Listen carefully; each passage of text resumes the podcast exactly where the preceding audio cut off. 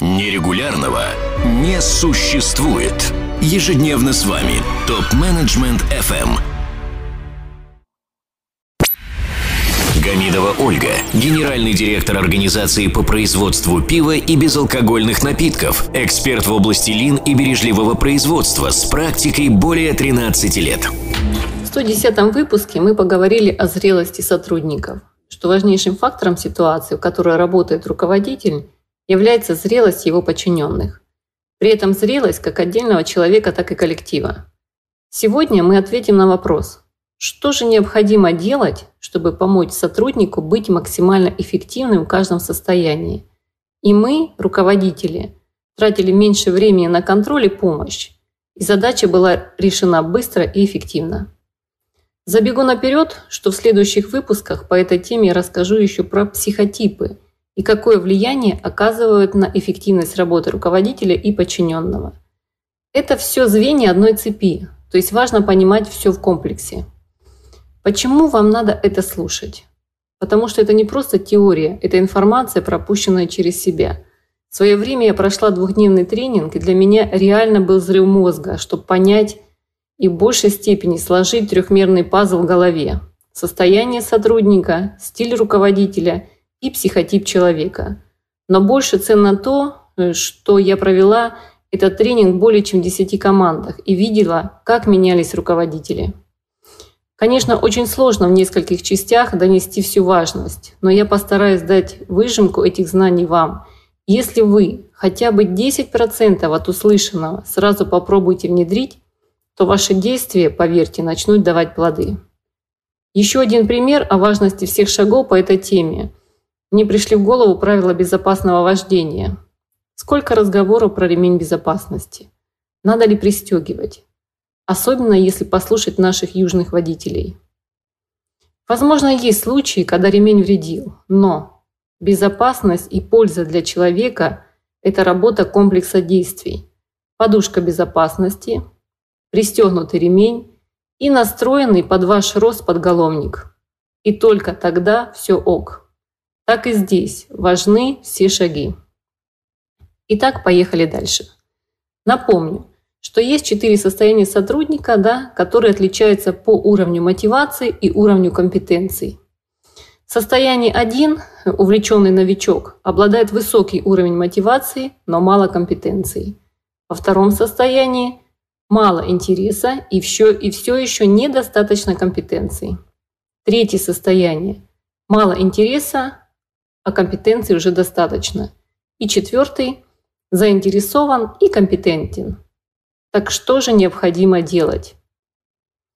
Необходимо выбрать стиль лидерства, соответствующий каждому состоянию, исходя из степени поддержки и степени лидерства.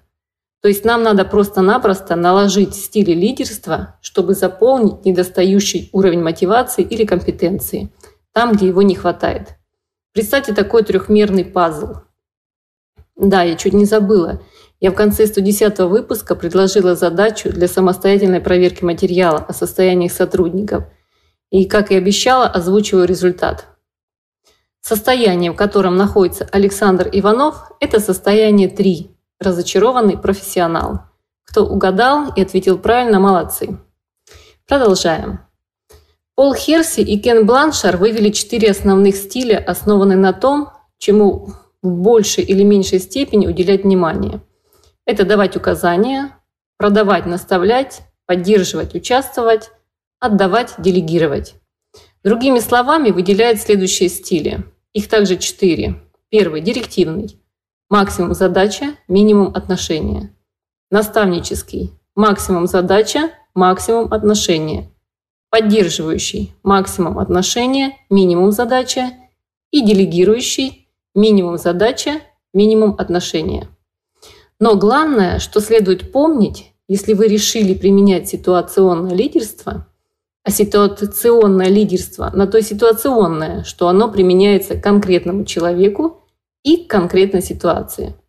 Чтобы правильно определить стиль лидерства в каком-то конкретном случае, всегда необходимо учитывать три элемента – руководителя, подчиненного, ситуацию. Эти три элемента и помогут выбрать стиль лидерства. И этот тип управления борется с правилом. Оно вам точно знакомо.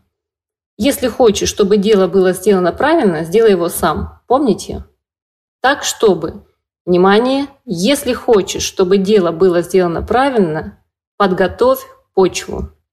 Теперь разберем подробнее все стили. Директивный стиль, высокий уровень прямого руководства и низкий уровень поддержки.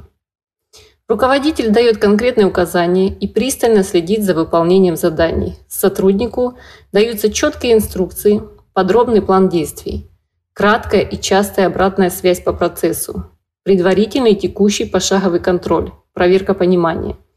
Стиль эффективен только в тех случаях, когда подчиненные имеют низкий уровень готовности или в кризисных ситуациях при недостатке времени. Наставнический – это когда высокий уровень прямого руководства одновременно с высоким уровнем поддержки. Здесь руководитель продолжает давать указания и пристально следить за выполнением заданий, но также объясняет свои решения, поддерживает инициативу, предлагает подчиненному высказать свои рекомендации, возможно двустороннее обсуждение, но итоговое решение принимает все же руководитель. Поддерживающий стиль. Высокий уровень поддержки при низком уровне прямого руководства. Руководитель содействует и помогает своим подчиненным в их условиях при выполнении заданий и делит с ним ответственности при принятии решений. Вы поддерживаете усилия своих подчиненных, вы помогаете самим подчиненным находить решения, задавая вопросы и расширяя их кругозор. И четвертый делегирующий – это когда низкий уровень и поддержки, и прямого руководства. Руководитель делегирует подчиненным всю ответственность за принятие решений. В ходе своей деятельности сотрудник постепенно переходит от одного стиля лидерства к другому. Давайте проследим путь любого сотрудника предприятия организации. Руководитель с новым подчиненным формирует особый вид взаимоотношений. Это когда основной акцент направлен на достижение поставленных задач, а построение личностных отношений минимально – это, я думаю, что вы догадались, директивный стиль управления. Руководитель еще не очень хорошо знает сотрудника, а сотрудник плохо знает руководство. Поэтому руководитель показывает сотруднику, как и что делать, знакомит его с правилами внутреннего распорядка, то есть занимается введением в должность сотрудника.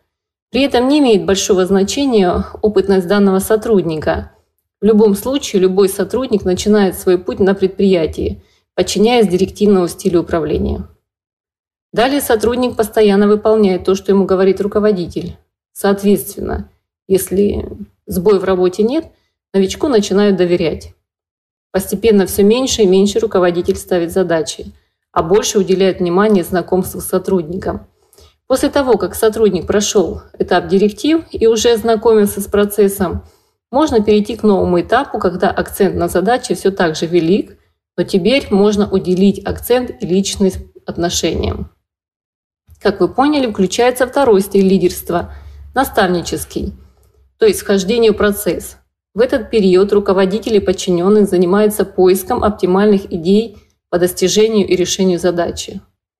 Руководитель учит подчиненного, помогает ему достигать результата и постепенно передает ему все необходимые знания, с которыми тот сможет решать поставленные задачи.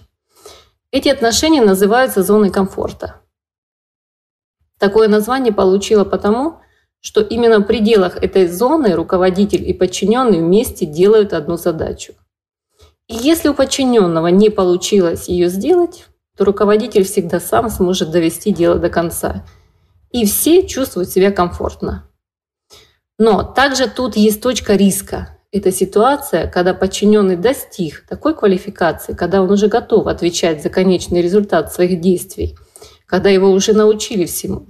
И поэтому именно в точке риска руководитель отпускает подчиненного в самостоятельную работу, вместе с которой приходит и ответственность. Следует отметить, что рядом с точкой риска существует и зона риска. Это уже в состоянии 3. И при поддерживающем стиле в этой зоне руководитель отпустил подчиненного в самостоятельную работу. Но он не уверен, что подчиненный достигнет результата. В свою очередь, подчиненный тоже в этом не уверен. Чаще всего это происходит потому, что руководители не умеют учить и отпускают самостоятельную работу человека, который не готов к ней. Когда подчиненного не доучили, когда он еще не умеет нести ответственность за свою работу, при любой проблеме он просит помощи руководителя. Руководитель, конечно, не может отказать своему ученику. И получается такая ситуация, когда руководитель, кроме своей работы, еще и решает проблему подчиненного. Знакома ситуация? Такие проблемы на сленге менеджеров называются манки, то есть обезьянки. И таких обезьян может быть у одного руководителя множество.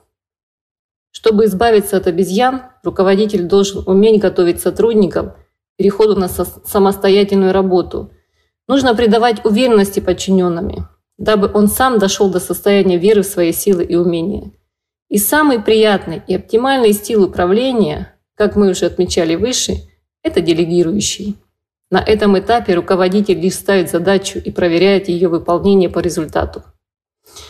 Указанные стили управления существуют для того, чтобы больше разобраться в человеке и определить, какой способ достижения результата подходит конкретному человеку лучше всего. Ведь у всех людей разные характеры, воспитание, образование. И основная задача руководителя – помочь найти подчиненному тот путь, по которому ему будет легче идти и легче достигать конечного результата. В следующем выпуске мы разберемся о несоответствиях стиля состоянию сотрудника и что бывает в этих ситуациях. Удачи! Гамидова Ольга, генеральный директор организации по производству пива и безалкогольных напитков, эксперт в области лин и бережливого производства с практикой более 13 лет.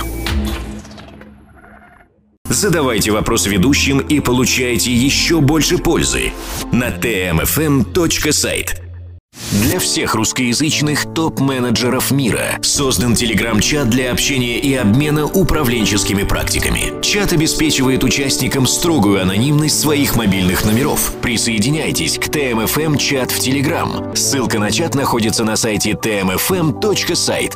Ваши коллеги ждут вас в чате прямо сейчас.